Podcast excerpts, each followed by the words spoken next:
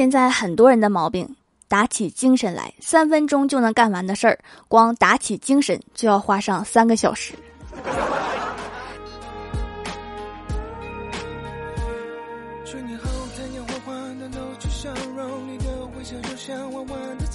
像我这种既磕 CP 又要减肥的人，需要带个大屏幕可以播放爱豆视频的跑步机，一停下来直接黑屏的那种，我一定往死里跑。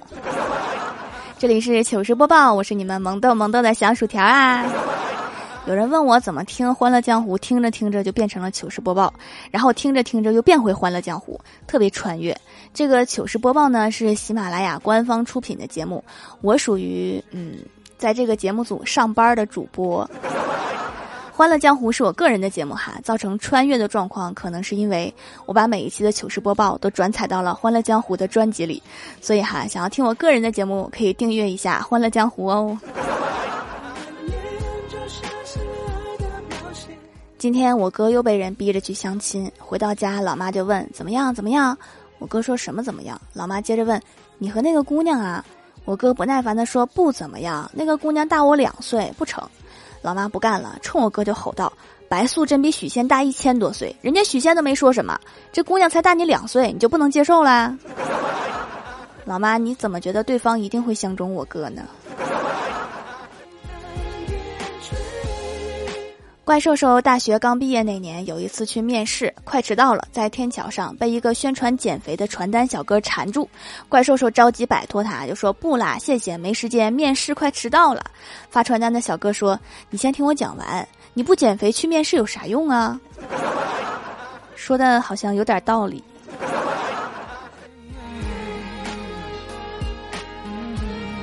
你们什么时候会觉得智商被侮辱了？前几天我去医院打针，护士妹妹愣是扎了三次都没有扎中，准备扎第四次的时候，她犹豫了一下，结果放下针头对我说：“你等一下。”然后就走了。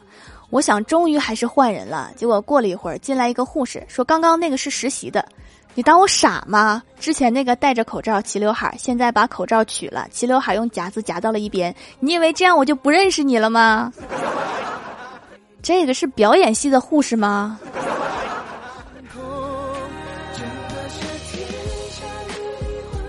我学车练科目二的时候，教练总是夸我练得好，一块的学员也说肯定能顺利过关。谦虚如我，我说哪里哪里，说不定考试会在最简单的地方挂掉。考试那天第一次上车，安全带没系，扣一百分儿。我真是不负众望啊！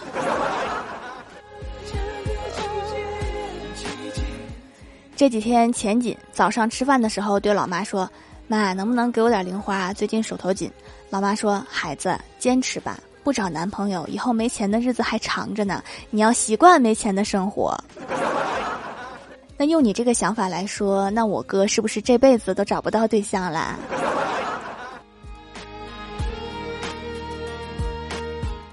怪兽的前任结婚了，给他发了一张请柬，他犹豫再三，还是去了。在婚礼现场邂逅了一位帅哥，从始至终都陪在他的身边。结束的时候，怪兽羞涩地问他：“你是不是喜欢我呀？”对方腼腆一笑说：“你好，我是婚礼的保安，新郎让我全场盯着你，怕你闹事儿。你怕他闹事儿，还给他发请柬。”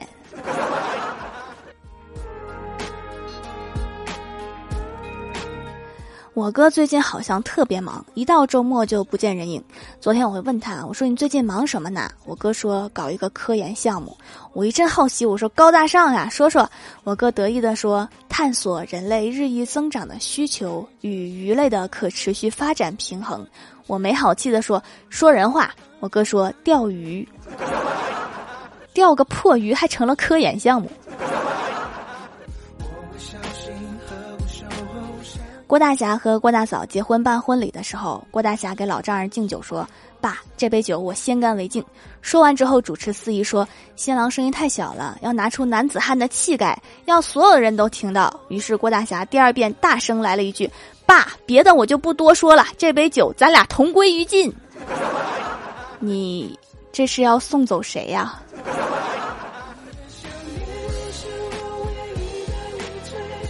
郭晓霞又在学校惹祸了，老师找家长，把郭晓霞叫到办公室，问他，在家和你爸好还是和你妈好？郭晓霞坦白的回答：和我爸好。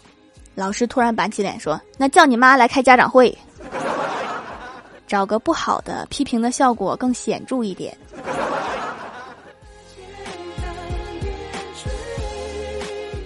周末，郭大侠一家三口去逛商场。郭大嫂把手举起来，五指分开，问郭大侠说：“这啥？”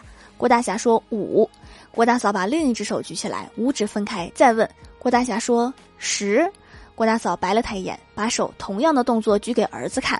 郭小霞说：“妈咪，你抹指甲油啦，好好看呀。”郭大侠，你长点心吧，这么明显的暗示都看不出来。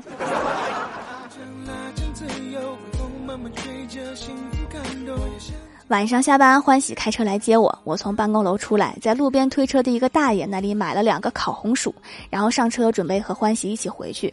因为下班高峰期，门口的车会停的特别多，前面、左面、右面全都满了。欢喜怎么都提不出车，急得满头大汗。大概过了五六分钟，烤红薯的大爷过来敲了敲车窗，说：“你下来给我看着红薯摊儿，我来开。”果然，高手都大隐隐于市啊，不是夜市儿。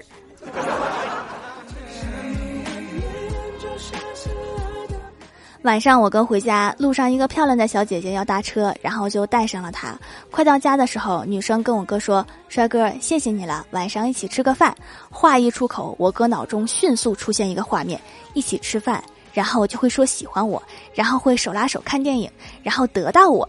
想了想，太可怕了。我哥立马回道：“你饿了吗？我不饿。”小姐姐，你选错人了，这是一个钢铁直男。记得上大学那会儿，有一天晚上在寝室进来一个发传单的学妹，说：“你好，打扰一下，我可以发个传单吗？”然后直接放在了垃圾桶里。长这么大也是第一次见到这么懂事儿的学妹。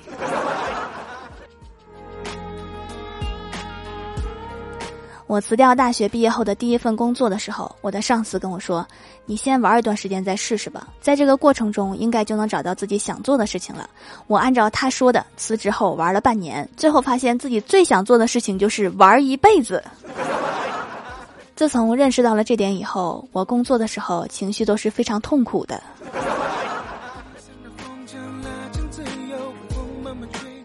Hello，喜马拉雅的小伙伴们，这里依然是糗事播报周二特蒙版。想听更多好玩段子，请在喜马拉雅搜索订阅专辑《欢乐江湖》。在微博、微信搜索关注 “nj 薯条酱”，可以关注我的小日常和逗趣图文推送，也可以在节目下方留言互动，还有机会上节目哦。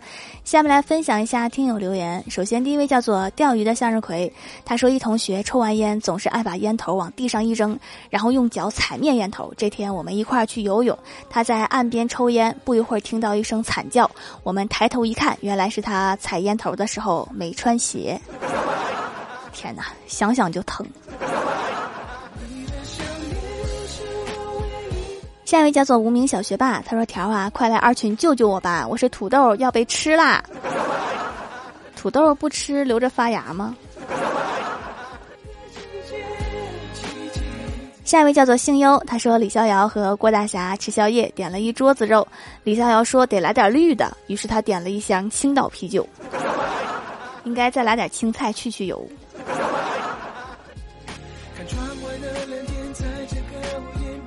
下一位叫做小熊走失，他说这题我会知。闺蜜准备生娃，不能用护肤品，我果断把掌门的店铺链接甩给她，告诉她手工皂纯天然，孕婴可用，还能护肤，效果显著。闺蜜特别听话的给我甩回一个链接，嗯，是他人代付链接。行吧，给闺蜜买了好东西，祝她的娃娃将来跟她一样损。这真的是祝福吗？下一位叫做体细胞杂交技术，他说：“麻烦有认识一个叫李华的人，请和我联系一下。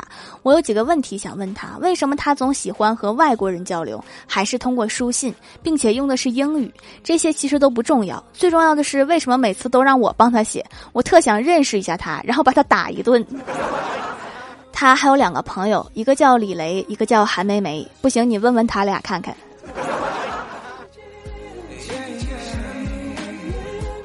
下一位叫做奇寒 baby，他说有一天我问弟弟今天在幼儿园学什么啦？他回答说学小白兔啦。我让他给我背一遍。他说道：小白兔白又白，两只耳朵拎起来，割完动脉割静脉，一动不动真可爱。扒了皮剁成块，放到锅里做个菜。时间到了撒香菜，拿双筷子拿个碗，来呀来呀尝一尝。我听完就想，他这是在幼儿园受到了什么教育？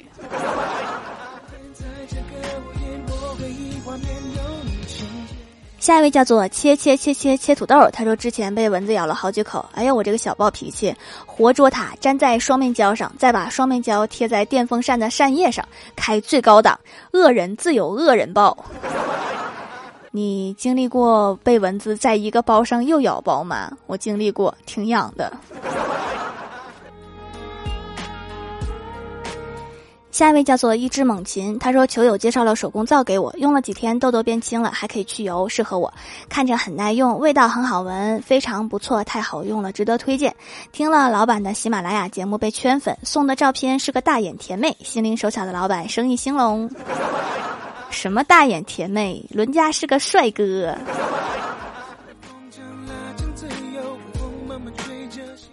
下一位叫做“生命在于折腾”，他说：“绝对重大发现！今天在龙广音乐台听见薯条参与节目，唱的《洪湖水浪打浪》，还叫薯条小妹，铁定是我条。一定听错了，我没听过你说的这个歌。”下一位叫做“我只想起一个名字”，他说：“呜呜，来晚了一步，沙发没有了，我只能自己搬个小板凳看了。”是听听，不是看。下一位叫做 “Hello 蔚然烟火”，他说：“虽然我学得慢，但是我放弃的快。世上无难事，只要肯放弃。”